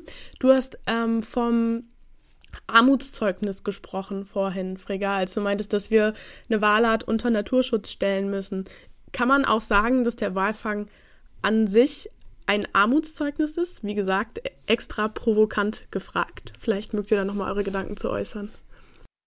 Ich fange mal an mit beiden Fragen. Ähm, erstens finde ich es nicht deprimierend nach ja, Walfang und anderen ähm, Jagden zu forschen. Ich bin das gewohnt aus der Geologie und aus der Archäologie heraus, den mit tiefem Blick Men Menschheitsgeschichte zu erforschen. Und da gehört äh, die Ernährung aus der Umwelt heraus, will ich jetzt mal sagen, einfach dazu. Also generell das Jagen gehört in die menschliche Geschichte. Die Besiedlung äh, Europas und des Nordens Europas, Nordamerikas hätte ohne Jagd und das Töten von Tieren nicht stattfinden können. Das i-Tüpfelchen oder wo man dann einen Strich drunter ziehen kann, ist, wenn es über die Stränge schlägt und Ausbeutung und Überjagung erfolgt. Ähm, das deprimiert nicht, sondern macht ein bisschen ärgerlich. Und dann eben auch die Antwort auf die zweite Frage, ob es ein Armutszeugnis ist. Ja, ich finde schon, wir sind alles kluge Köpfe. Ähm, ein Mensch hat, ich will das nicht sagen per Definition, aber doch einen klugen Kopf auf den Schultern. Und wir könnten so vieles angehen. Wir haben eine Rakete zum Mond gebracht. Also wir sind äh, äh, kluge, kluge Leute und könnten, wenn wir wollten, eine Lösung finden. Ähm, und in der Hinsicht ist eine Überbejagung und über alle Stränge schlagen und einfach Luxusgüter ähm, immer wieder hervorzubringen oder haben zu wollen, das ist das Armutszeugnis. Aber Gott sei Dank hatten wir ja eben den Lichtblick, ähm, dass es jetzt auch wieder gute Neuigkeiten gibt, dass Schutz anschlägt und dass man eben auf der roten Liste auch äh, Tiere wieder in den grünen Bereich wandern sieht. Das ist das, wir wissen, dass das nicht ähm, der Großteil der Arten sind. Der Großteil wandert wohl eher in den roten Bereich, aber in diesem im Walfang ähm, machen wir gute Fortschritte. Ich weiß nicht, wie Julia und Linus dazu stehen. Wie sieht's aus? Habt ihr da Gedanken zu? Oder wie, wie fühlt ihr euch dabei, wenn ihr so den ganzen Tag von Walfang lest oder auch über die Auswirkungen davon oder eben wie es auch heute ist? Es ist jetzt gerade ein bisschen schwierig, was dazu zu sagen, weil Frigga das schon so wunderbar eloquent formuliert hat. ähm, ich würde es nochmal von der anderen Seite versuchen zu beleuchten. Ich glaube, deprimierend wäre es, immer darüber nachzudenken, oh ja, Wale sterben, Wale, alles scheiße, hier, Tod, Verderben, alles geht unter. Ich finde, es ist nicht deprimierend, sich darüber zu informieren, und ähm, Forschung dazu zu betreiben. Denn letztlich arbeitet man damit ja an der Lösung. Und ähm, ist ja auch so eine Sache, man muss sich seine Kämpfe suchen. Man kann nicht alleine die ganze Welt retten, das funktioniert nicht. Aber wenn man sich eben mal mit dem Walfang beschäftigt und sich damit beschäftigt, dann, also sich da einliest, dann kann man eben ich glaube, ich glaub, das Wort, was du suchst, Linus, ist einfach differenziert an die Sache rangehen. Also Wissen auftun, aber dann auch äh, eigene, äh, also nicht nur die Emotionen, sondern eben auch begründetes Fachwissen mit in die Diskussion reinbringen. Also wir machen das schon mit einem differenzierten Ansatz. Ja, man muss ja auch sehen, es ist ja quasi das ähm, Ergebnis von dem Projekt, was ihr habt, dient ja dann auch zur Aufklärung bei. Also es ist dann einfach mehr Wissen dazu, was vorhanden ist um es äh, im besten Fall nicht nochmal so weit kommen zu lassen. Genau. Ähm, ich weiß nicht, Julia, wolltest du noch was dazu sagen oder bist du da auch der Meinung, alles ist gesagt? Also ich schließe mich da ehrlich gesagt der Meinung an. Und ich finde eben auch, also mich persönlich jetzt auch, wenn ich mal mich da jetzt reingelesen habe, mich macht es eher sauer als deprimiert tatsächlich. Ähm, wie viele Dinge, ich meine, wenn man den Fernseher anschaltet, ich glaube, da gibt es in der Nachrichtensendung immer mal irgendwas, was einen ziemlich sauer macht. Aber an sich ist das ja ein gutes Zeichen, weil es eben ein, man kümmert sich drum und man, man verschließt nicht die Augen davor. Und wie gesagt, ich finde es einfach gut, dass wir jetzt praktisch so, so, so diesen Mittelweg gehen, eben dieses differenzierte Ansehen und nicht nur emotional sein oder, weil es sind ja auf beiden Seiten sehr viele Emo Emotionen. Eben bei, bei den Tierschutzgruppen ist es halt die, die Wut darüber, dass es den Tieren schlecht geht. Und bei den anderen ist es eben die Emotion, dass es eine starke Verbundenheit zur Tradition gibt. Das ist eben schwierig und da clashen dann irgendwie zwei komplett verschiedene Emotionen aufeinander. Und irgendwie muss man dann auch so eine leichte Vermittlerrolle einnehmen können und sagen können, hey, das sind die Fakten. Habt ihr das mal so betrachtet? Und ich denke, das ist irgendwo auch so ein bisschen die Aufgabe, die wir uns da gestellt haben. Ja, stimmt. Eigentlich gerade in deiner Arbeit kriegst du so beide Welten am besten mit. Das stimmt schon. Gerade weil man merkt, wie es heutzutage noch ist. Allein es zeigt ja, dass es diesen traditionellen Walfang eben noch gibt oder dass Leute das als erforderlich ansehen, dass es da noch gibt, dass da viel mehr hintersteckt, als einfach nur den Wal töten zu wollen, wenn man so will. Ähm, ja, das waren doch ganz gute Worte zum Abschluss, würde ich sagen. Ich freue mich total, dass ihr dabei wart. Es hat mir riesen Spaß gemacht. Ich hatte ganz, ganz viel Mehrwert durch diese Folge und ich bin mir sicher, unsere HörerInnen hatten auch äh, sehr viel Spaß beim Zuhören, trotz vielleicht technischer Probleme. Ähm, wollt ihr vielleicht noch mal kurz sagen, wo man euch finden kann? Auf Social Media oder ja, generell einfach, wo man das Ganze vielleicht weiterverfolgen kann?